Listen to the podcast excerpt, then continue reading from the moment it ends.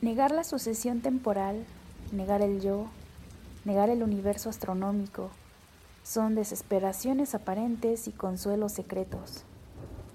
Nuestro destino, a diferencia del infierno de Swedenborg y del infierno de la mitología tibetana, no es espantoso por irreal, es espantoso porque es irreversible y de hierro.